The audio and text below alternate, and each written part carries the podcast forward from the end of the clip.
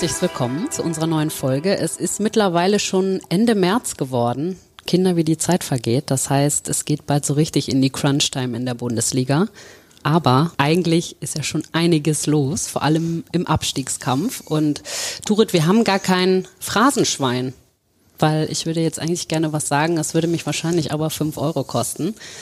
Denn wir treffen heute einen Spieler, da könnte man sagen, totgesagte leben länger. er spielt bei Schalke 04 und man muss ja sagen, Schalke war eigentlich schon echt abgeschlagen im Tabellenkeller, aber jetzt sind sie wieder da und ich würde sagen, das auch dank ihm. Ralf Fährmann, herzlich willkommen. Hallo, ja, vielen Dank für die lieben Worte. Gibt noch mehr davon gleich. wir schmieren unseren Gästen immer Honig. Ja, total. Dafür sind wir bekannt. ja, Ralf, ich würde einfach mal direkt mit der Tür ins Haus fallen und die Frage stellen, die ganz Deutschland bewegt, vor allen Dingen seit letzter Woche. Hat Marius Bülter dir schon einen Kaffee gemacht äh, mit seiner neuen Kaffeemaschine? Und was ist deine Lieblingskaffeespezialität? Also er hat mich noch nicht eingeladen, ähm, war ich auch ein bisschen sauer auf ihn, aber ich denke, jetzt haben wir ja gerade die Länderspielpause, da wird sich noch der ein oder andere Tag und die Gelegenheit geben und äh, ich bin gespannt. Ähm, er hat mir auch berichtet, dass er neue Kaffeebohnen hat und bin ich mal gespannt, wie sie dann schmecken. Man muss das vielleicht nochmal dazu sagen. Marius Bülter war im Sportstudio zu Gast, im aktuellen Sportstudio und hat dort berichtet, beziehungsweise du hast berichtet, dass seine Kaffeemaschine zur Reparatur war. Aber jetzt ist die Maschine wieder zurück. Und du wartest jetzt sehnsüchtig auf die Einladung. Das ist natürlich völlig zu Recht. Ja, ist ja immer ein bisschen blöd, wenn man sich selbst einlädt, aber ja, mehr konnte ich nicht tun, als ich da getan habe. Das, äh, der Ball liegt jetzt in seinem Feld. Okay. Genau, genau. genau. Er muss ihn bloß noch verwandeln, aber das kann er ja. Eigentlich den, kann er es ja. Er muss den Elfmeter gegen den Torhüter jetzt eigentlich nur noch mhm. verwandeln. Apropos Torhüter, lass uns mal über Schalke sprechen. Das ist ja schon echt Wahnsinn. Also, du bist ins Tor gekommen an Spieltag 18. Vorher habt ihr ähm, gegen Leipzig verloren. 1 zu 6 war da am Ende das Ergebnis. Dann bist du wieder in den Kasten gekommen und seitdem seid ihr ungeschlagen und ihr habt nur vier Gegentore kassiert. Wie ist denn diese wundersame Verwandlung der Schalker Defensive zu erklären? Also zum einen habe ich natürlich das Glück, dass ich als Torwart immer an Gegentoren gemessen werde. Das ist manchmal Glück, manchmal auch Leid. Ähm, es liegt aber nicht nur alleine an mir. Also ganz klar, da ähm, kann ich den Ball auch weitergeben an meine Vordermänner, das heißt die Abwehrkette, das Mittelfeld oder auch die Stürmer. Ähm, ich glaube aber, was man gesehen hat und was das große Pluspunkt für uns ist, oder der große Pluspunkt war einfach, dass wir ein richtig eingeschworener Haufen sind. Ähm, man sagt das immer so schnell, aber ich glaube, dass man das bei uns wirklich spürt und man spürt, dass der eine für den anderen da ist. Und ich glaube, dass ich der Mannschaft einfach auch sehr, sehr viel mitgeben kann, einfach auch mit der Art und Weise, wie ich bin. Ähm, ich bin privat anders, als wie ich auf dem Spielfeld bin und aber auf dem Platz bin ich schon einer, der ja sofort anspricht, was einem nicht passt, der sehr, sehr emotional auch ist. Und ich glaube, dass ich auch mit meinen Emotionen die Mannschaft ähm, ja weiterentwickeln kann, den Jungs sehr, sehr viel mitgeben kann und ähm, natürlich auch mit meiner Präsenz in gewissen Rückhalt den Jungs auch gebe. Und ich glaube, das ist auch das Wichtigste in so einer Situation, dass jeder weiß, man kann sich auf den anderen verlassen und wird von dem anderen komplett unterstützt. Macht das auch deine ja. Erfahrung? Du hast ja auch schon diverse Zeiten bei Schalke erlebt, sowohl die guten als auch die etwas schlechteren. ja, also man kann ja mit dem Schmunzeln jetzt natürlich sagen, ich habe sehr, sehr viel Fußballerfahrung, Bundesliga-Erfahrung und dann noch sehr, sehr viel Erfahrung bei Schalke.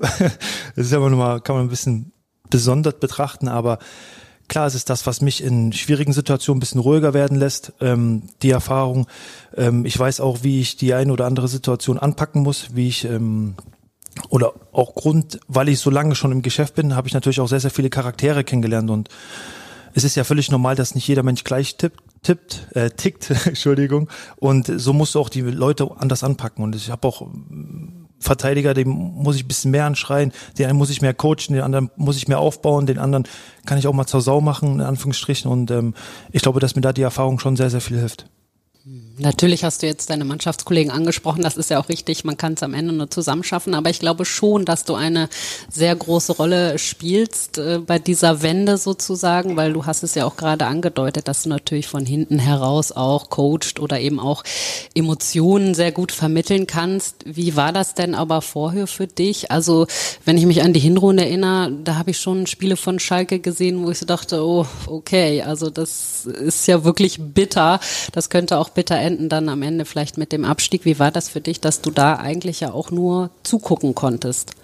Ja, das ist ähm, eine sehr, sehr schwierige Situation, weil man ja als Fußballer einfach auf dem Platz stehen will. Man will äh, dafür entscheidend sein, wie die Spiele ausfallen. Man möchte mithelfen und wenn du halt dann bloß, sag ich mal, als Motivator oder als Analytiker dann den Jungs helfen kannst, ist das natürlich sehr, sehr schwer, weil man einfach eingeschränkt ist in dem, was man kann. Man weiß ja auch selbst, was man alles bieten kann, was man dem Verein geben kann, was man den Spielern geben kann, was man der Mannschaft geben kann.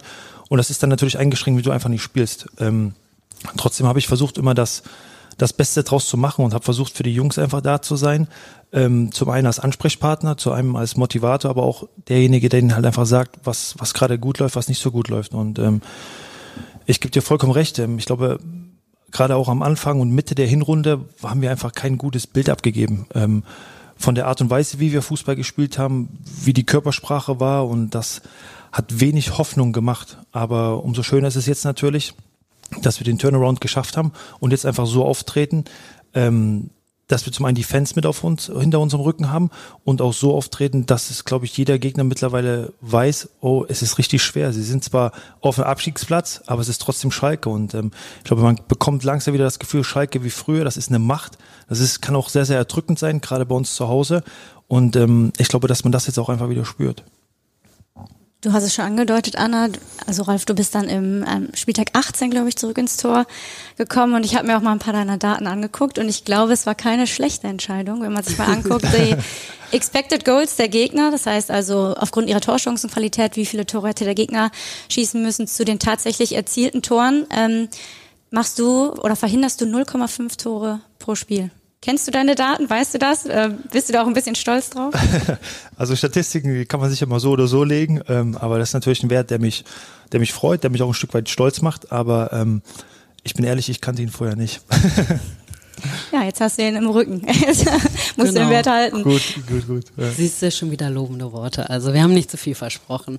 Ähm, wenn wir nochmal auf eure Mannschaft gucken, ich finde, das ist ja auch ganz interessant. Ich meine, der Name Marius Bülter ist ja schon gefallen und äh, wir wissen ja auch, er ist eigentlich auch so ein Spätstarter gewesen, ähm, hat auch Maschinenbau studiert, also irgendwie erstmal so einen ganz anderen Weg genommen. Und da gibt's ja auch noch andere Beispiele, wie zum Beispiel Henning Matriciani, der ja als Physiotherapeut sogar richtig gearbeitet hat, bevor dann äh, Gerald Asamoah mal am Telefon war. Und ähm, wenn ich mich ans Derby erinnere, also seine Wahnsinnsgrätsche gegen Dahut war das, glaube ich, ne? Also wie ihr da noch äh, das 2-2 dann äh, sozusagen festgehalten habt, das war ja schon echt krass. Und auch jetzt in Augsburg, also irgendwie ist es ja auch so ein bisschen verrückt, eure Spiele.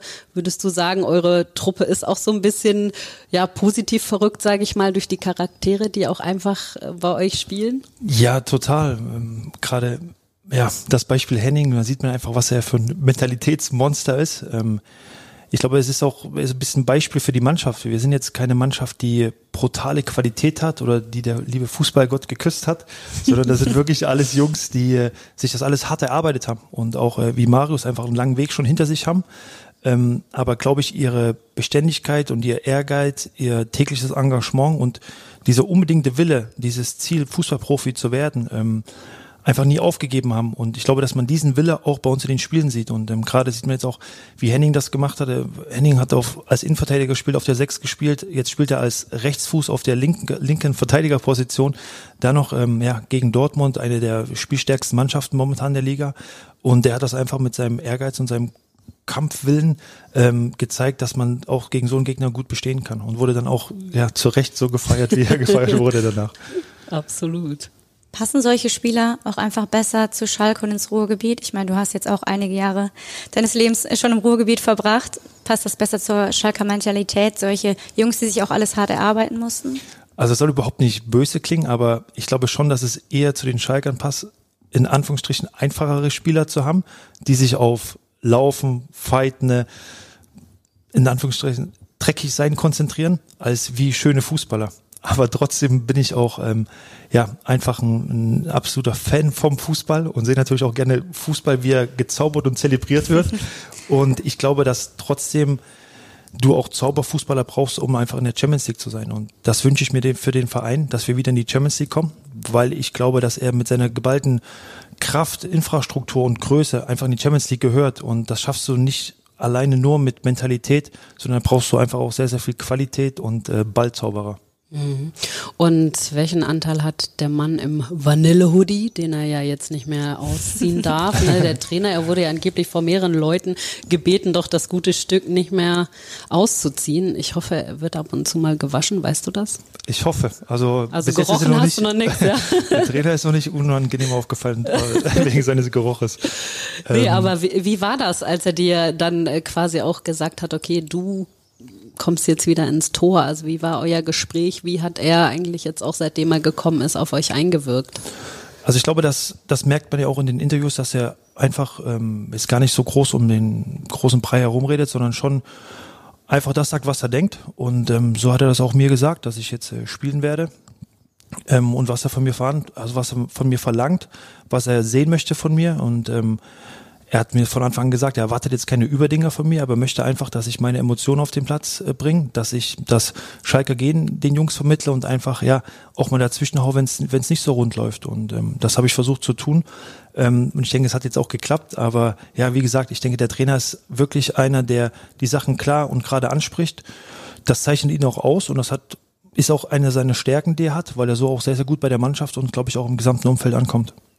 Aber spürt man das? Also hast du gemerkt, okay, es ist ein Trainer, der mag mich vielleicht als Spielertypen und hast du vielleicht so ein bisschen Zeit gehabt, dich auch damit anzufreuen, dass du wieder spielst oder kam das wirklich sehr plötzlich für dich auch und überraschend?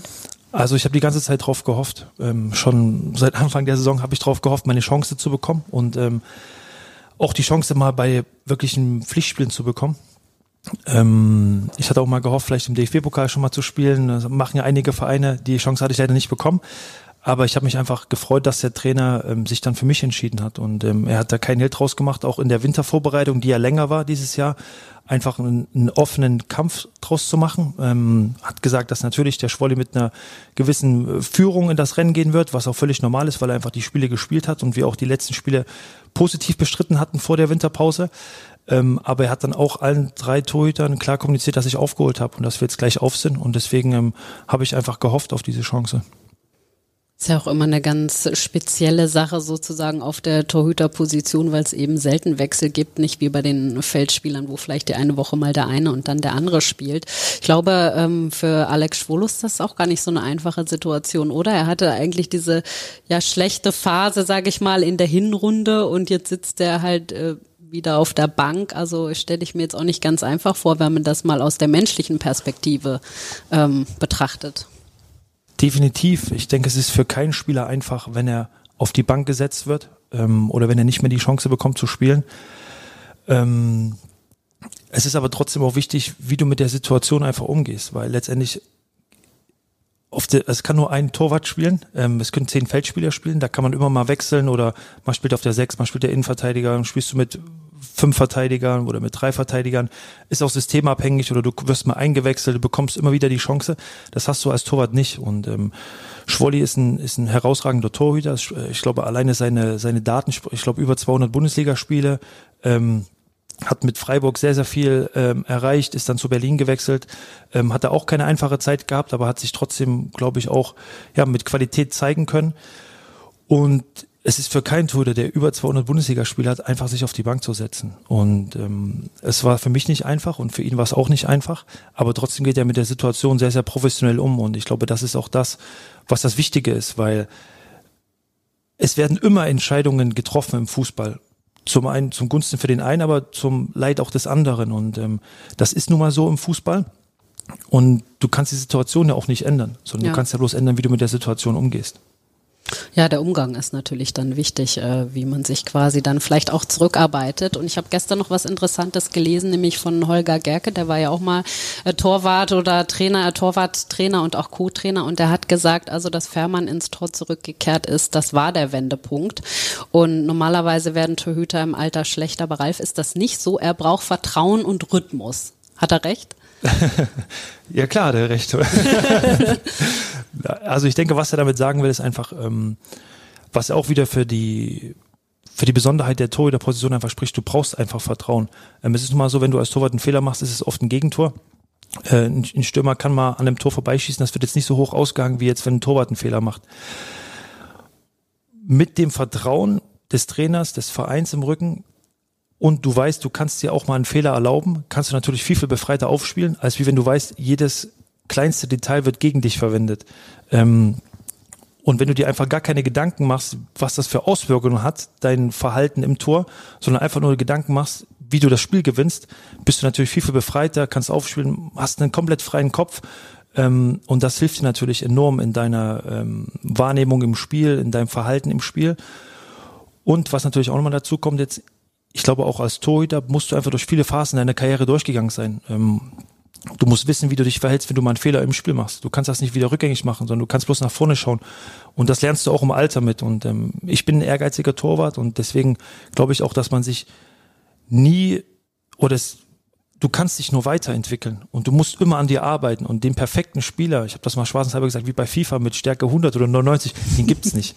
Also selbst Manuel Neuer, der ja zigfacher Welttorhüter ist oder Courtois, ich glaube, das sind auch Torhüter, die weiterhin an sich arbeiten und selbst noch Schwächen in ihrem Spiel sehen und die weiter ausbauen wollen und sich weiter verbessern wollen. Und ähm, so möchte ich mich auch einfach ja, Tag für Tag einfach weiterentwickeln und weiter verbessern. Und ich denke, das habe ich auch geschafft. Aber das ist auch sowas, was ich mich auch oft gefragt habe, ich meine, ich habe selbst Fußball gespielt, nicht im Tor, aber wenn du als Spieler oder Spielerin Fehler machst, du hast eigentlich so direkt die Chance, es wieder gut zu machen. Und wenn du als Torwart vielleicht in der einen Situation dann nicht da bist und danach die nächsten 20 Minuten auch vielleicht kein Ball aufs Tor kommt, du kannst es einfach nicht direkt wieder gut machen und wahrscheinlich dreht sich auch irgendwann so ein bisschen das Karussell im Kopf und man kommt ans Nachdenken und das muss man wahrscheinlich dann versuchen eher beiseite zu schieben und auszuschalten, oder? Ja, klar. Also du, genau richtig, was du sagst, das Problem in der Torwartposition ist dann auch, du würdest ja gerne manchmal mehr ins Spiel eingreifen oder du willst was machen, du willst helfen, aber das kannst du nicht. Du, als Spieler kannst du zwölf Kilometer abspulen, du kannst in die Zweikämpfe kommen und du weißt, du bekommst immer wieder die Chance. Aber als Torwart, wenn du überpaced, läufst du eher Gefahr, eine Flanke zu unterlaufen, äh, vielleicht bei einem durchgesteckten Ball rauszukommen, wo du dann zu spät kommst oder so, sondern da musst du eher cool und ruhig bleiben. Und das ist echt manchmal nicht so einfach, weil man würde gerne mehr Teil des Spiels sein, aber ist man leider nicht. Und ähm, deswegen muss man da echt immer versuchen, einfach cool zu bleiben. Wir haben auch vorhin schon ein bisschen darüber gesprochen. Also im Grunde genommen ist das ja schon ein ganz schön heißer Kasten sozusagen da auf Schalke, weil eigentlich herrscht im Tor oft Kontinuität, wenn man mal bei den anderen Bundesligisten äh, schaut. Aber bei Schalke ist das irgendwie in den letzten Jahren nicht so. Also du wurdest ja auch schon oft aus dem Tor genommen. Und wenn man mal schaut, also Alex Nübel, der dann nach der auch im Tor stand oder auch Markus Schubert, ist es dann auch nicht ganz so gut ergangen am Ende. Warum ist es eigentlich so, dass bei Schalke in den letzten Jahren, weil es gibt ja zum Beispiel Oliver Reck oder so, es gibt ja schon auch irgendwie so Legenden in Königsblau, die, die im Kasten gestanden haben. Warum ist das irgendwie in den letzten Jahren nicht so? Gibt es dafür irgendeine Erklärung? Also ich glaube, es ist ja auch kein Geheimnis, dass man sagt, dass oder dass man sagen kann, dass viele Fehlentscheidungen getroffen wurden. Ähm, wir reden von einem Verein Schalke 04, der einfach riesig ist, riesig war. Wir waren eigentlich stetig im internationalen Fußball. Wir waren Champions League gespielt, Euroleague gespielt und gefühlt innerhalb von zwei Jahren sind wir abgestiegen. Und das muss man auch erstmal realisieren und eigentlich geht das nicht. Also da wurden schon sehr, sehr viele Fehler gemacht von uns Spielern, aber ich glaube auch vom gesamten Verein. Und natürlich wurde dann mal das probiert, das probiert oder man hat vielleicht dann auch ähm, die Fehler bei den Torhütern gesucht. Ähm, aber es ist nicht immer so einfach, den Torwart zu wechseln. Auf einmal läuft wieder alles. Ähm, ich glaube, Doch, jetzt schon. jetzt schon, das stimmt. ich hoffe, es geht so weiter.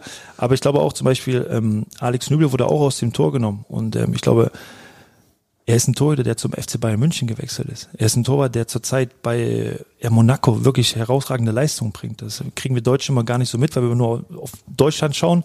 Ähm, aber es ist jetzt nicht so, dass da jetzt wirklich Torhüter waren, die nicht die Qualität gehabt hätten. Und ähm, ich habe viele Spiele gemacht. Ähm, es wurde sich dann auch oft gegen mich entschieden, ähm, weil man es einfach probieren wollte. Aber ich bin immer hartnäckig geblieben und habe mich dann am Ende immer wieder durchgesetzt. Und ähm, das ist auch das, was mich zufrieden stimmt und mich auch bestätigt in meiner Leistung. Und ich glaube, dass man sich mal oder dass man mal das oder mal das ausprobiert, ist glaube ich auch normal, wenn es gerade wenn es nicht so gut läuft. Und ich glaube, dass deswegen da eine gewisse Unstabilität einfach reingekommen ist, weil man einfach ja ähm, vieles besser machen wollte. Aber ich glaube, dass das dann einfach nicht der Fall war. Hattest du für dich denn immer so eine Strategie auch, wie du damit umgegangen bist, wenn du aus dem Tor genommen wurdest, weil das für dich wahrscheinlich ja auch mental wirklich auch schwierige Situationen waren? Ja, also bei mir ist das mal gesondert, weil ich natürlich auch enormer Fan und auch ähm, Identifikationsfigur mit dem Verein bin und ähm, am Anfang war es schwierig für mich, das getrennt zu sehen, weil ich liebe den Verein, Aber die Entscheidungen, die getroffen werden, das ist nicht Schalke, sondern das sind die handelnden Personen momentan. Und ähm, deswegen war ich nie sauer dem Verein gegenüber, also Schalke gegenüber, sondern eher dann ist man natürlich sauer oder enttäuscht dem Trainer gegenüber, der sich dann gegen einen entschieden hat. Ähm, ich habe aber auch gelernt, dass es immer mal Entscheidungen gibt, die gegen einen getroffen werden oder die gegen einen gefallen werden. Und es hat ja nichts mit mir persönlich zu tun, sondern es ist dann eine Entscheidung, weil der Trainer denkt, dass es besser ist für den Verein, besser ist für das Team. Und der musst du dich unterordnen einfach. Und natürlich gibst du jeden Tag alles und versuchst dem Trainer zu zeigen, dass er sich falsch entschieden hat. Ähm, und so habe ich auch versucht, mit der Situation umzugehen. Einfach, ja, die, also ich, ich kann die Entscheidung gegen mich nicht ändern, aber ich kann versuchen, den Trainer umzustimmen und ich kann versuchen, die Situation zu ändern. Wenn ich jetzt die ganze Zeit sauer und traurig gewesen wäre, hätte das meine persönliche Entwicklung gestört oder hätte das mein, mein, meine Kontinuität im Tor gestört, hätte das meine Leistung gestört. Und das ist eher dann das Gegenteil. Und ich habe es versucht, einfach umzumünzen und jeden Tag dem Trainer zu beweisen. Es ähm, hat manchmal länger gedauert und manchmal ein bisschen kürzer. Ja. Klingt auf jeden Fall sehr reflektiert. Ja. Ähm, sind das dann so, also hast du dir das selber mit der Zeit, oder hast du das selber gelernt, so damit umzugehen, oder hattest du auch Leute an deiner Seite, die dir vielleicht da bei dieser Bewältigung dieser Situation auch geholfen haben? Ähm, also ich glaube, es ist immer wichtig, auch mit anderen Leuten drüber zu sprechen, weil man selbst hat ja bloß die Wahrnehmung, die man selbst sieht und eine neutrale Meinung oder eine Meinung auch von außen mitzubekommen, ähm, ist da immer hilfreich und ähm, kann einem auch in der Reflexion einfach helfen. Und ähm, ich habe mit äh, meiner Frau viel drüber gesprochen. Ich habe auch äh, mit meinem Berater, mit Stefan Back, sehr, sehr viel drüber gesprochen, die mir immer eine neutrale Meinung von außen geben konnten. Und ähm, so habe ich dann auch versucht, mich einfach selbst zu reflektieren. Aber ähm, das mache ich jetzt nicht nur, wenn es schlecht läuft, sondern auch wenn es gut läuft. Ist es immer wichtig, dass man weiß, okay, wo ist man gerade, wie steht man gerade, wie sind die Dinge, wie hat man sie selbst eingesehen. Ist ja ähnlich wie in der Spielanalyse. Man bestreitet ein Spiel, aber wenn du das dann auf Video nochmal siehst, hat das ja oft eine ganz, ganz andere Dynamik oder Wirkung ähm, auf einen, wie die eigene Wahrnehmung es war. So, ne? Ja, ich saß schon in der einen oder anderen Videoanalyse und gedacht, oh, das habe ich aber ganz anders wahrgenommen. genau. Besser oder schlechter? ja, mal so, mal so. aber ich glaube, so dieses Gefühl, dass man ja das Gefühl bekommt von anderen, man ist nicht gut genug. Ich glaube, das kennen wir ja alle irgendwie auch aus unserem Job. Das ist ja gar nicht nur auf den, auf den Fußball beschränkt, sondern das gibt's natürlich auch in anderen Bereichen. Ich glaube, wenn wir uns im Leistungssport bewegen, habt ihr natürlich auch alle so einen gesunden Ehrgeiz, der euch dann wahrscheinlich früher oder später auch wieder in diese Wettkampfsituation zurückbringt, dass ihr sagt, okay, dir zeige ich es jetzt aber, also jetzt biete ich mich natürlich wieder an. Ähm, wenn wir da mal ein bisschen zurückgucken, also damals zum Beispiel ähm, als Domenico Tedesco der, der Trainer war, das spreche ich jetzt natürlich an, weil du danach quasi deine Komfortzone Schalke 04 mal verlassen hast sozusagen, äh, hatte er dir, glaube ich, vor der Rückrunde mitgeteilt, dass du dann nur noch die Nummer zwei bist und dass äh, Alex Nübel dann im, im Kasten steht. Das, und das hast du vorhin ja auch schon angedeutet. Das sind diese Situationen, dieses brutale Profigeschäft eigentlich, die man dann natürlich auch unterliegt, wenn man eben Profisportler ist. Ja, definitiv. Also gibt's gibt's für dich auch noch andere Situationen, an denen sich das zeigt? Also ich glaube, du bist nie auf jede Situation vorbereitet, auch im Fußball. Das geht gar nicht, weil du bereitest dich von Woche zu Woche vor und irgendwann trifft es jeden Mal, dass der Trainer sich gegen einen entscheidet. Und ähm, sich auf so eine Situation vorzubereiten, glaube ich, ist eigentlich nicht möglich, oder? Also und ich glaube, das ist ja wie im Leben, gegen, vor jedem Rückschlag, den man mal erleiden muss im Leben, ähm, kann man sich nicht so richtig vorbereiten, sondern ähm, es hat mich hart getroffen, als ich damals aus dem, aus dem Tor genommen wurde, ähm, muss aber auch anerkennen, und das habe ich auch äh, getan, habe ja bis heute ein gutes Verhältnis auch zum Alex, ähm, dass er einfach auch eine super Leistung ähm, im Training und tagtäglich abgeliefert hat und der Trainer sich deswegen dann für ihn entschieden hatte. Ne? Mhm. Aber das hat ja quasi dazu geführt, dass du, sage ich mal, auf Reisen gegangen bist. Also du hast eben ja deine Komfortzone, wie ich schon gesagt habe, verlassen. Du wurdest an Norwich City ausgeliehen. Daniel Farke war damals der Trainer. Ähm, so richtig gut ist es für dich aber ehrlicherweise auch nicht gelaufen, weil Tim Krul war damals Torhüter und ist dann auch im, im Tor geblieben. Nichtsdestotrotz ist das etwas, wo du sagst, ich habe meine Erfahrung gesammelt, alles bringt einen weiter. Also was ist es, was du davon mitgenommen hast? Ähm, natürlich habe ich mir die Zeit da ganz anders vorgestellt. Ähm, ich habe gedacht, ich komme nach Norwich und werde ein Jahr in der Premier League spielen, werde dann wieder zurückkommen nach Schalke.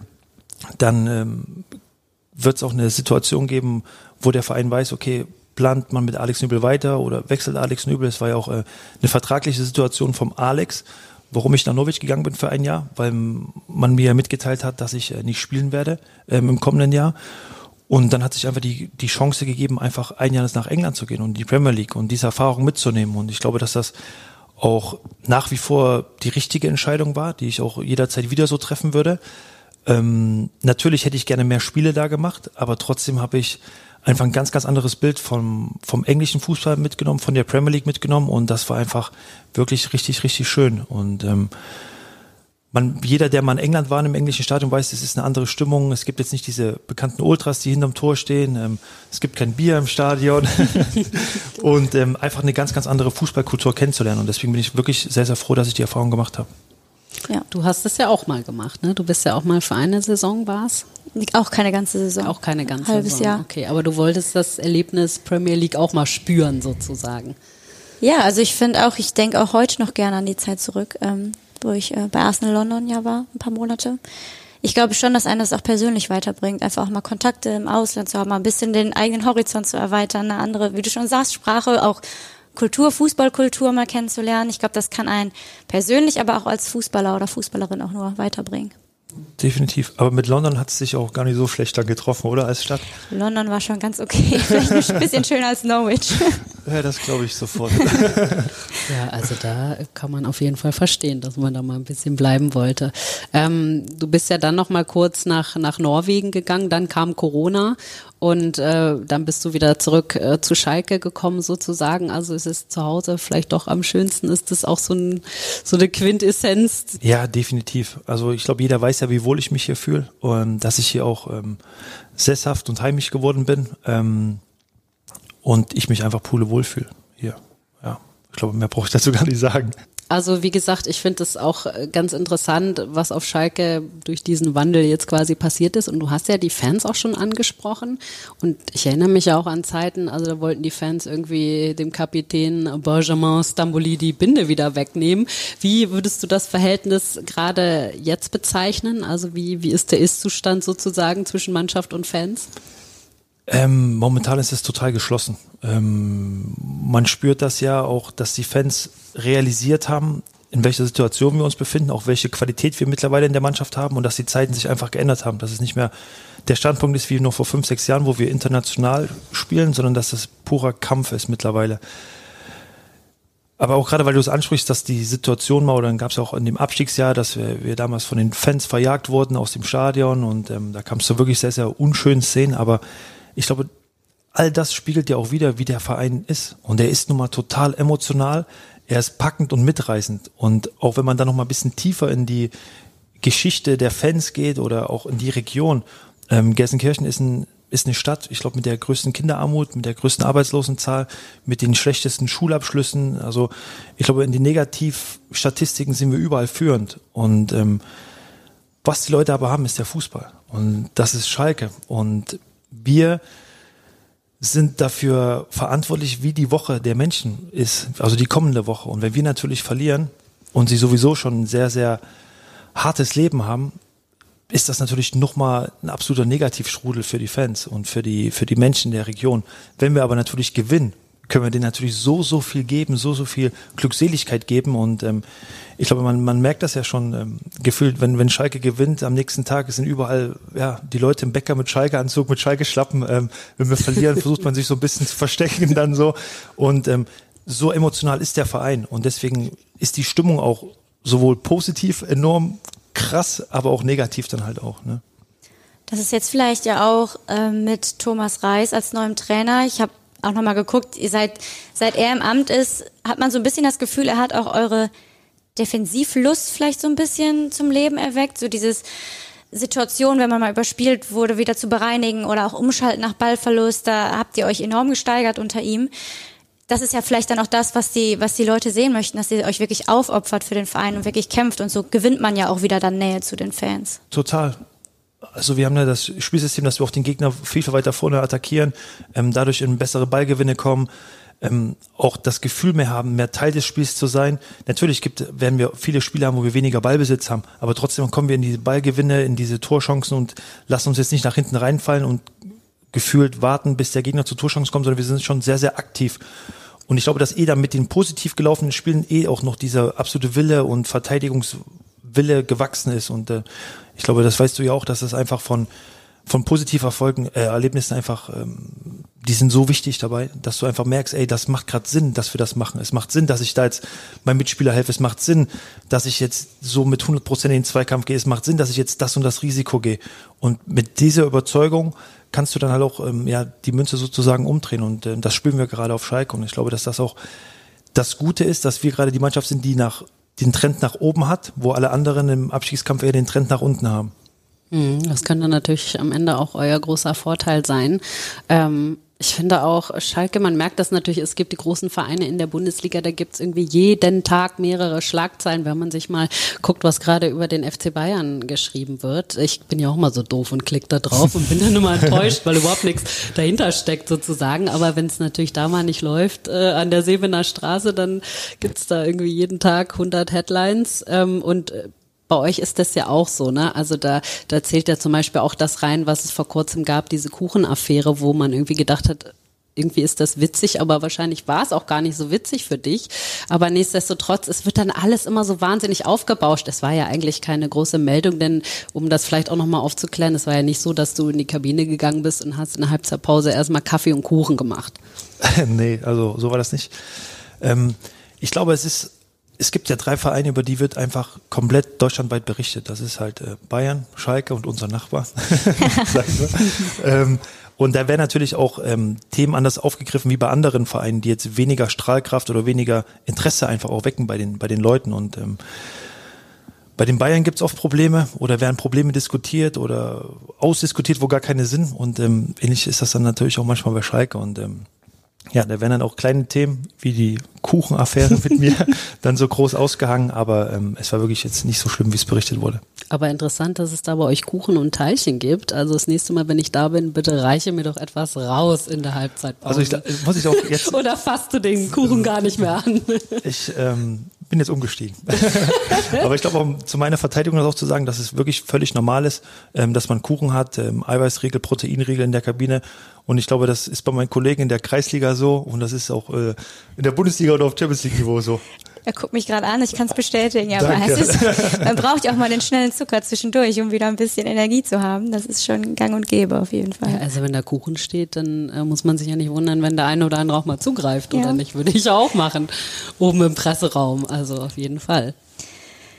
Ja, also wir haben gerade ja schon ein bisschen angedeutet, du hast die Schalker DNA eigentlich schon seit ja, seit Kindesbein in dir. Du bist mit 13 Jahren schon ins Ruhrgebiet gekommen. Schon eine ganz schön lange Zeit, oder? Ja, also da bin ich selbst überrascht, wie schnell die Zeit vergeht. Ähm, wenn ich dann auch so nachdenke, was schon alles passiert ist oder wie lange ich schon hier in der Region bin, ähm, merke ich dann auch, dass ich schon ganz schön alt geworden bin. und das will man als Fußballer mal nicht so wahrhaben oder nicht so, erzählt man nicht so gerne, aber ja, ich bin jetzt 34, also bin schon echt ähm, sehr, sehr viele Jahre hier. Du kommst ja aus Chemnitz oder bist geboren in, in Chemnitz. Deine Familie, wohnt die noch da? Wie würdest du sagen, bist du aufgewachsen? Ist, steht das irgendwie erstmal klingt es fast so wie ein großer Kontrast zu dem Leben, was du vielleicht jetzt lebst in dieser Glitzerwelt Fußball, sage ich jetzt mal überspitzt. Ja, eine Glitzerwelt Recklinghausen. ähm, ja, also meine, meine Mama, mein Papa ist vor, vor einigen Jahren schon verstorben, aber meine Mama und mein Papa sind ähm, in Chemnitz wohnen geblieben, ähnlich wie mein Bruder. Zu denen habe ich ein sehr, sehr inniges äh, und vertrautes Verhältnis. Ähm, aber ich bin natürlich jetzt auch erwachsen geworden und habe jetzt meine eigene Familie mit meiner Frau und äh, zwei Hunden gegründet, sozusagen. Ähm, da ist es natürlich klar, dass man ein bisschen selbstständiger einfach wird wie am Anfang. Aber gerade auch in der Anfangszeit haben mir meine Eltern wahnsinnig geholfen, aber sie sind sehr, sehr heimatverbunden, weil auch meine Oma, meine ganzen Tanten einfach in Chemnitz wohnen und ähm, waren mich aber trotzdem bei jedem Heimspiel eigentlich besuchen, kamen immer zwischendurch auch ähm, da und haben da echt wirklich sehr, sehr viel Zeit und ähm, ja, auf sich genommen, um mich einfach bestmöglich zu unterstützen. Ja. Fährst du dann noch öfter hin oder wie muss ich mir das vorstellen, wenn so jemand, der so groß ist wie du, dann da aus dem Auto aussteigt? Die Frage hat ja bestimmt meine Mama gesteckt. weil, meine Mama würde sich natürlich wünschen, dass ich öfters komme.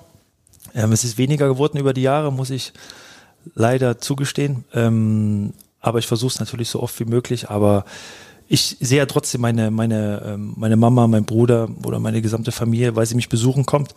Aber was das angeht, bin ich schon eher ein bisschen fauler geworden, was die alten Heimatreisen angeht. Ist ja auch nicht um die Ecke jetzt, ne? Also auch, man hat ja auch so viel zu tun. Wenn man mal einen Tag frei hat, muss man auch mal ausschlafen. Ja, Danke, muss man, ja. muss man auch mal ausschlafen, genau.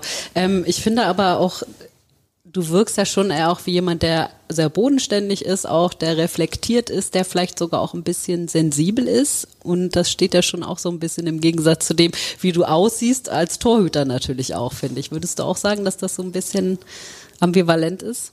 Ähm, ja, glaube ich schon. Ich glaube auch, dass mein Leben abseits des Fußballplatzes ganz, ganz ruhig ist und komplett das Gegenteil ist zu dem, wie ich auf dem Platz bin oder wie man ähm, vor 60.000 in der Arena auftritt. Und äh, ich glaube, dass ich ein, ein, sensibler, emotionaler Mensch bin, der einfach ähm, weiß, was ihm gut tut und was ihm nicht gut tut und einfach auch sehr, sehr viel schon durchgemacht hat in seinem Leben, sehr, sehr viel Erfahrung gesammelt habe.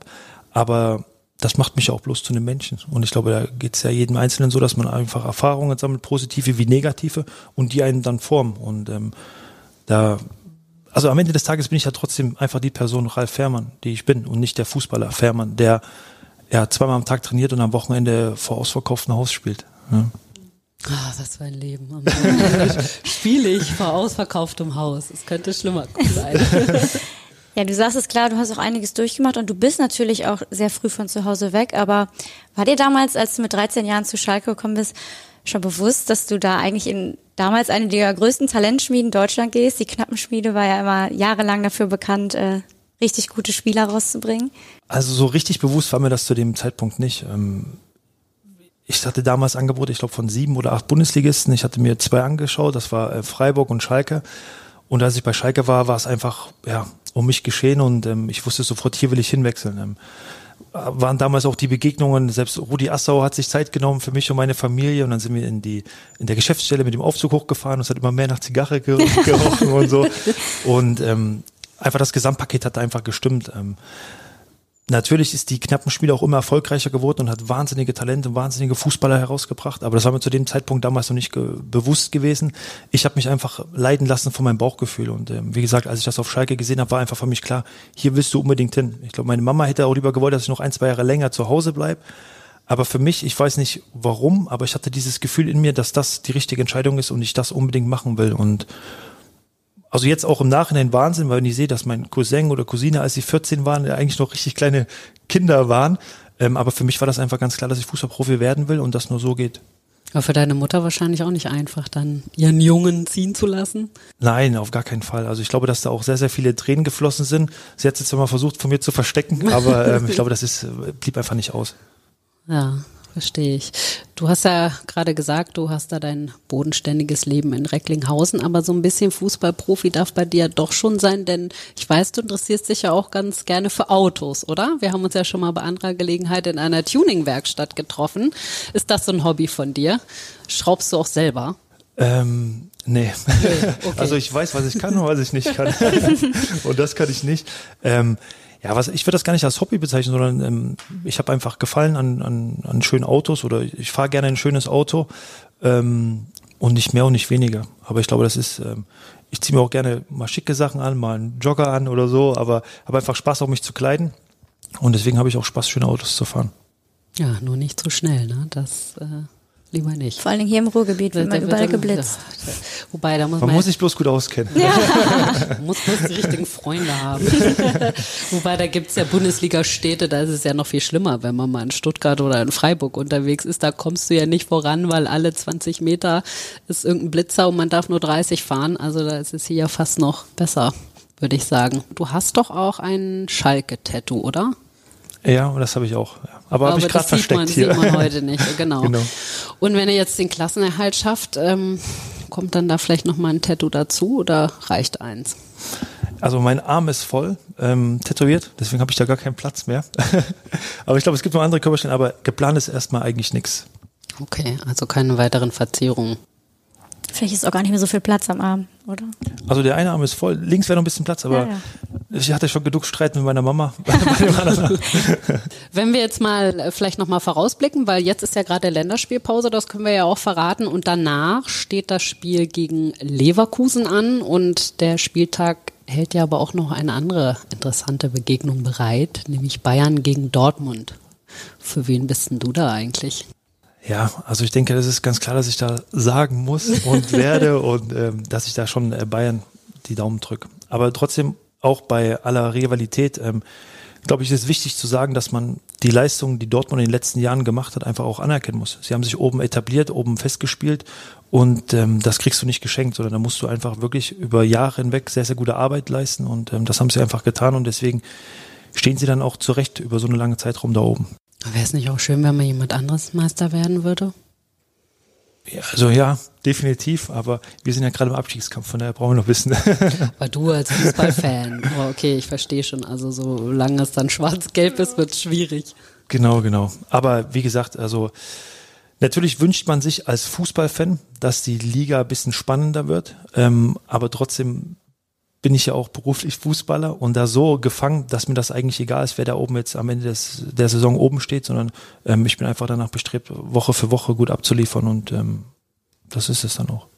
Ihr habt ja jetzt auch natürlich noch ein schwieriges Programm auch. Die letzten drei Spieltage sind, glaube ich, sogar auch noch Leipzig, Bayern, Frankfurt. Ich weiß nicht genau, in welcher Reihenfolge. Auf jeden Fall die drei. Hat man das so ein bisschen im Hinterkopf, dass man weiß, okay, wir haben zum Ende nochmal die Brocken und wir sollten unsere Punkte jetzt sammeln? Ähm, ja, klar hast du das im Kopf. Äh, wir spielen in München, dann spielen wir zu Hause gegen Frankfurt und dann nochmal in Leipzig.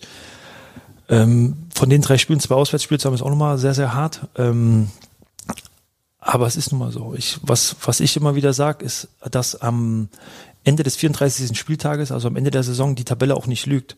Und wenn du dann es einfach nicht geschafft hast, oben zu stehen, dann hast du es auch nicht verdient gehabt. Und du kannst auch so viel Glück oder Pech dann immer beklagen, aber die lügt einfach nicht nach 34 Spieltagen. Und wir müssen es jetzt einfach schaffen, dass wir einen guten Lauf hinbekommen. Wir haben noch ähm, zu Hause mit, ich spiele zu Hause gegen Berlin, ähm, was ein sehr, sehr wichtiges Spiel auch noch für uns ist. Jetzt kommt auch dann nach ähm, Leverkusen, kommt auch noch Hoffenheim, was ein sehr, sehr wegweisendes Spiel auch sein wird. Und da muss man einfach mal gucken, wo man dann zum Ende hin der Saison noch vier, fünf Spieltage vor Schluss einfach steht. Ja, du bezahlst jetzt auch was ins Phrasenschwein ein. Ne? Also ich denke, wir sollten uns endlich mal eins aufstellen und am Ende unserer Saison lassen wir es davon dann mal richtig krachen. Aber habe ich lange durchgehalten. ja, du hast lange durchgehalten, aber ich könnte da auch noch einen draufsetzen, weil du hast es gesagt. Also jetzt kommt Leverkusen, dann kommt Hoffenheim und dann kommt Hertha und das sind ja schon die berühmt-berüchtigten Sechs-Punkte-Spiele, oder? Also Hoffenheim und Hertha, das sind ja wirklich, also diese Woche oder diese zwei Wochen, da musst du halt liefern du musst definitiv liefern, das sind auch die Sechs-Punkte-Spiele, aber trotzdem wird in so einem. Ja, Katsching, Katsching. Okay. Kann ich vielleicht auch eine Flat beantragen? du, kannst auch PayPal nehmen, auch Kreditkarte. Ähm, aber was ich sagen wollte, trotzdem wird in dem Spiel nicht alles entschieden. Ähm, natürlich sind das auch Spiele, wo ähm, unabhängig von den Punkten einfach auch sehr, sehr aussagekräftig sind, weil sie können dich beflügeln, aber dir natürlich auch nochmal einen richtigen Dämpfer aufdrücken. Und wenn du diese Spiele gewinnst, kannst du einen enormen Sprung in der Tabelle machen, aber das kann dir auch ein richtig gutes Gefühl geben, aber natürlich auch ein richtiges miserables Gefühl, ganz klar. Aber in diesen Spielen wird nicht entschieden, wer absteigt und wer nicht absteigt. Ja. Es bleibt auf jeden Fall echt spannend. Ich stelle mir das auch echt nur ein bisschen anstrengend vor, jede Woche. Ich meine, das ist ja oben an der Tabelle, unten an der Tabelle irgendwie fast bei jedem Verein so. Man muss halt immer, dieser Leistungsdruck ist schon da, ne? Also man muss jedes Wochenende abliefern und gucken, dass man seine Ziele verfolgt. Und im Abstiegskampf geht es natürlich noch umso viel mehr, denn wenn man runtergeht, dann äh, betrifft das ja auch ganz andere Bereiche im Verein, die dann vielleicht davon beeinflusst werden. Ja, klar. Also ich mache schon mal PayPal an. Wir müssen von Woche zu Woche gucken. Uh. Leider, was ist ja wirklich so, es bringt ja, du spielst gegen jeden Gegner einmal zu Hause und einmal auswärts. Und das ist das, was am Ende zählt. Natürlich kannst du von Spieltag zu Spieltag mal springen, mal fallen, das ist, ist immer ein Auf und Ab, aber es bringt ja nichts, immer wieder auf die Tabelle zu schauen, sondern du musst einfach wissen, am Ende der Saison wird abgerechnet. Wie bist du bis dahin gekommen? Und ähm, ich glaube sowieso, wenn du in die Spiele gehst und dann hast du mal ein ähm, Auswärtsspiel in München und sagst, heute müssen wir aber gewinnen. Ja, es, es wird schwer, du nimmst das mit, was geht, aber du darfst nicht mit dem Druck reingehen, wir müssen unbedingt, sondern du versuchst das Beste rauszuholen und du weißt, am Ende der Saison wird abgerechnet. Ich glaube, das ist so das Beste, was du machen kannst, weil wenn du natürlich sonst oder du spielst gegen Berlin und sagst, wenn wir heute nicht gewinnen, dann steigen wir ab, dann baust du dir innerlich so einen riesen Druck auf, der auch einfach völlig unnötig ist. Ja. Und ich glaube, dass, ist, dass dieser Druck dich auch einfach in deiner Leistung total hemmen würde. Damit seid ihr wahrscheinlich die letzten Wochen auch ganz gut gefahren. Einfach befreit, auch an die Spiele ranzugehen, mit dem nötigen Selbstbewusstsein mittlerweile auch. Genau, genau. Und was uns jetzt halt auch, ähm, wir sind jetzt sehr, sehr viele Spiele umgeschlagen. Wir haben jetzt einfach auch wieder dieses Gefühl, ähm, egal gegen wen wir spielen, wir können bestehen. Wir können punkten und sogar gewinnen. Ja.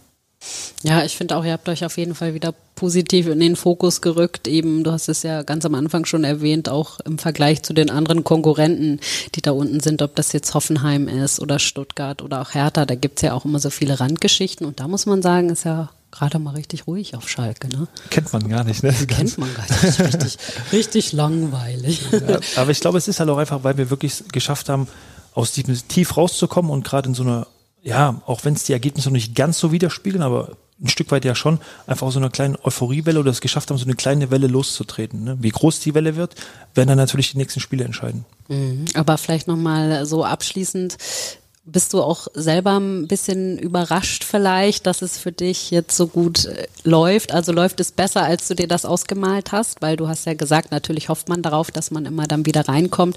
Aber dass es natürlich so einen krassen Umschwung gibt, das ist ja eigentlich gar nicht so normal. Wenn man da unten erstmal im Tabellenkeller gefangen ist, startet man ja selten Serien, weil man einfach nicht die Konstanz hat.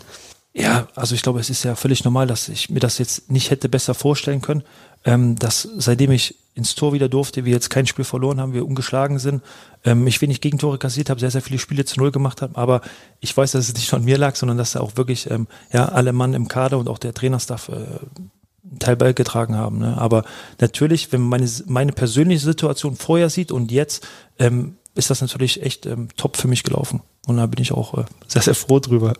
Man hat ja auch immer seine Achse im Spiel sozusagen, die wichtig ist. Fängt natürlich hinten bei dir an, geht dann über den Kapitän, der ja jetzt auch äh, voll da ist. Ich frage das jetzt mal, vielleicht auch, weil ich mich ein bisschen für Japan interessiere, aber wie kommt ihr beiden denn so zurecht? Das finde ich ja schon ganz interessant.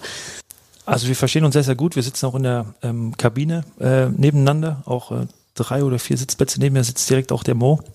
Das ist ganz gut, dass man dann mit den Innenverteidigern mal im stetigen Kontakt ist. Und ähm, ja, Maya ist ähm, ja, für mich ein, ein absolut super Ansprechpartner. Ähm, er hat wahnsinnig viel Erfahrung, ist, ich glaube, Rekordnationalspieler in Japan, absolutes Idol in Japan, ähm, hat in England gespielt, in Italien gespielt. Also er hat schon wirklich jede Menge Erfahrung und ich finde, da sieht man auch in seinem Auftreten und in seiner Art und Weise, wie er Fußball spielt. Und du hast ihn gerade angesprochen, mit Mo meinst du Moritz Jens, richtig? Genau, genau. Hat der euch auch gut getan? Ja, definitiv. Er ist ein, ein Wahnsinnsspieler, der, also das habe ich selten so erlebt, eigentlich so ein bisschen unter dem Radar war, ähm, der deutschen Scouts und so, weil er wirklich, ähm, er kommt, ist ein sehr, sehr junger Spieler, der aber wirklich sehr, sehr viel Potenzial und sehr, sehr viel Qualität mit sich bringt. Und ich hoffe, dass er dem Verein noch lange erhalten bleibt aber wenn man ehrlich ist, hat er die Qualitäten, um noch eine ganz, ganz große Karriere anzustreben. Müssen wir im Auge behalten. Ja. also ich glaube, wir kommen zum Ende, oder? Ja, ich hätte aber noch eine Frage. Ja, bitte.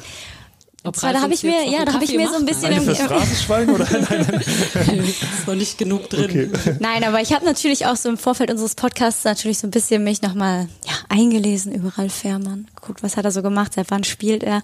Dann habe ich auch so mal nochmal geguckt, Du hast ja wirklich eine, muss man schon sagen, auch eine Ära oder mehrere Ähren, sagt man das, geprägt auf Schalke, weil ich habe noch mal ein bisschen recherchiert und ich habe mir noch mal den ähm, die Aufstellung, die Startaufstellung anguckt von 2005, als du das erste Mal, glaube ich, im Kader warst. Da haben wir eine Startaufstellung bei Schalke gehabt. Heimeroth, Rafinha, Rodriguez, Bordon, Kobiaschwili, Ernst, Altintop, Varela, Lincoln, Larsen und Kurani. Und 2011, das war so, glaube ich, die Zeit, wo du äh, die erste Mal die Male so richtig regelmäßig gespielt hast.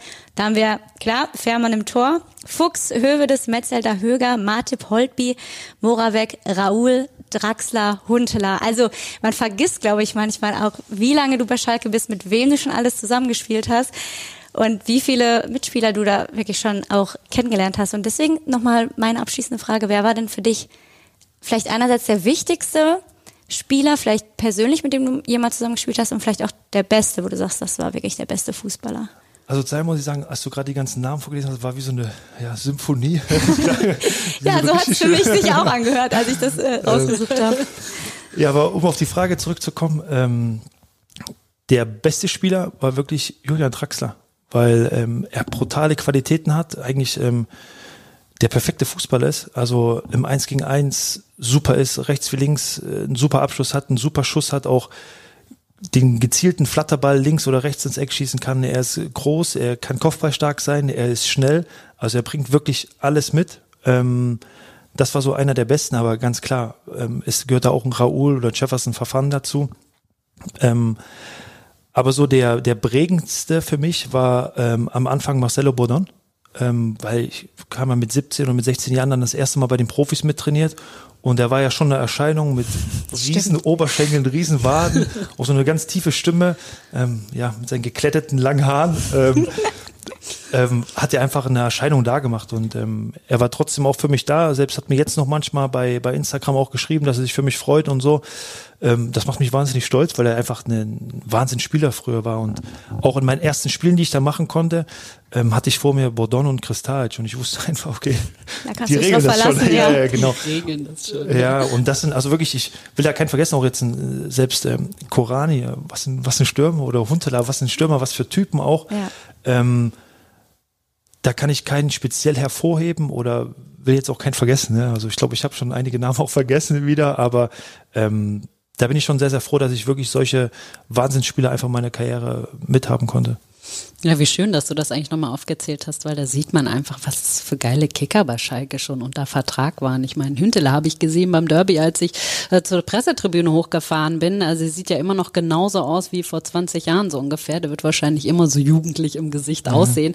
Aber Raoul auch. Also was war das damals für ein Aufruhr in der Bundesliga, dass so ein Weltstar wie Raoul zu Schalke kommt? Wahnsinn. Ja, Wahnsinn. Also selbst auch als er gespielt hat, er kam ja teilweise nach hinten, hat sich den Ball hinten abgeholt und es wurde immer gefährlich. Also es gab keine gefährliche Situation, wo er nicht beteiligt war und auch ähm, im Training. Also er hat ja immer diese Chipbälle gespielt oder diesen Lupfer über den Torwart und gefühlt du, über hat, dich also, oder? Ja, auch über mich. aber das war wirklich, du wusstest, was passiert, aber du konntest nichts dagegen machen. Also war wirklich so, ja, vom Fußballgott geküsst oder erschaffen vom Fußballgott, weil alles, was er gemacht hat, hat einfach funktioniert. Und ähm, ja, allein wenn man seine Erfolge sich anschaut oder seine ja, oder die Bilder von früher, wo er bei Real geschossen hat, getroffen hat, als er von Real gegangen ist, die ganzen Trophäen. Also gefühlt haben manche so viele Spiele nicht, wie er Trophäen gesammelt hat. Ne? Also wirklich Wahnsinn. Aber gleichzeitig auch war er total bodenständig in der Kabine. Also kam da mit ähm, gefühlt einem weißen Schlabber-T-Shirt, blaue Jeans und Flipflops rein. Und ähm, aber es war einfach Raoul, der vor ihm stand. Ne? Also war jetzt keiner, ähm, den man da gerade irgendwo im Sommer entdeckt hat. Ne? Das war einfach, aber spricht auch wieder für ihn und ich glaube auch, warum er so erfolgreich und auch so beliebt ist. Bei nicht nur bei den Schalkern sowieso, aber auch ähm, bei den Spaniern. Die Antwort Julian Draxler hat mich allerdings jetzt ein bisschen überrascht, muss ich sagen, weil Julian Draxler ist ja schon jemand, äh, der auch immer sehr kritisch beäugt wurde, vor allem nach seiner Zeit bei Schalke natürlich, ähm, weil er vielleicht bisschen geschludert hat mit seinem Talent. Ich weiß es nicht. Also er hatte ja, er, er wäre, sagen wir vielleicht mal, sicherlich noch zu mehr imstande gewesen. Also ich glaube, die Frage kann er sich selbst am besten beantworten und die, ich glaube, die Antwort weiß er auch. Ähm, er hat trotzdem, glaube ich, mit 19 Jahren schon über 100 Spiele für Schalke gehabt. Ähm, war muss ich auch direkt an Joel Martip denken, der auch mit jungen Jahren schon wahnsinnig viel Spiele ist, auch von Schalke. War auch noch so ein Name, den man so vergisst, der jetzt bei Liverpool seit gefühlt 20 Jahren ist, ähm, da auch alles gewonnen hat. Aber ähm, Julian war wirklich, also er hat alles mitgebracht. Und ähm, ich glaube, mit ein bisschen mehr Glück oder der einen oder anderen anderen Entscheidung ähm, mhm. wäre, hätte er ein absoluter Topspieler der, der Welt werden können, definitiv. Weil er wirklich alles mitgebracht hat ähm, und das auch gezeigt hat. Aber natürlich ist Deutschland natürlich auch ein Land, was, wenn es sich auf einen eingeschossen hat oder wenn man einmal in der Schublade steckt, da sehr, sehr schwer wieder rauskommt. Und ich glaube, dass er dann auch einfach den, den Weg im Ausland gesucht hat, um das für sich so einen Neustart zu machen. Ähm, und trotzdem hat er auch bei PSG über Jahre hinweg trotzdem seine Einsatzzeiten bekommen. Er hat jetzt vielleicht nicht immer von Anfang an gespielt, aber wenn man mal diese, also Saison pro Saison schaut, hat er trotzdem mal wahnsinnig viele Spiele gemacht. Und er hat auf seiner Position auch jetzt nicht gerade leichte Konkurrenz gehabt. Ne? Ja, das ist auf jeden Fall klar. Und in Paris kann man ja auch mal wohnen. Ist ja auch nicht so schlecht, ne? Also. Ähnlich wie London, glaube ich, genau, oder? Ja. Ähnlicher Charme. Ähnlicher Charme, ja. Also, Ralf, ich finde, ähm, dass du uns auf jeden Fall sehr beeindruckt hast mit deiner Art und Weise, wie du auch mit allem umgegangen bist. Und ich glaube, wie gesagt, du bist einfach eine Konstante auch bei Schalke 04, auch wenn du vielleicht nicht immer spielen darfst. Wir sind trotzdem große Fans immer von dir und hoffen natürlich, dass du diese Saison noch ordentlich Gas gibst mit deinen Jungs. Und ich bin sehr gespannt, wie das am Ende ausgeht. Wir drücken die Daumen. Und fahr mal wieder nach Dankeschön. Chemnitz. Mama, Mama sagt, du musst mal wieder nach Chemnitz fahren, okay? Jetzt, äh, die Saison ist ja bald vorbei, dann kannst du mal wieder vorbeifahren und Hallo sagen. Jetzt gehe ich doch noch mit einem schlechten Gewissen hier. Oh, nein, nein, nein, nein. Nein, bitte geh jetzt nicht mit einem schlechten Gefühl. Okay. Nein, auf keinen Fall. Nein, Spaß, Spaß, alles gut. Dankeschön. Vielen, vielen Dank und alles Gute. Dankeschön.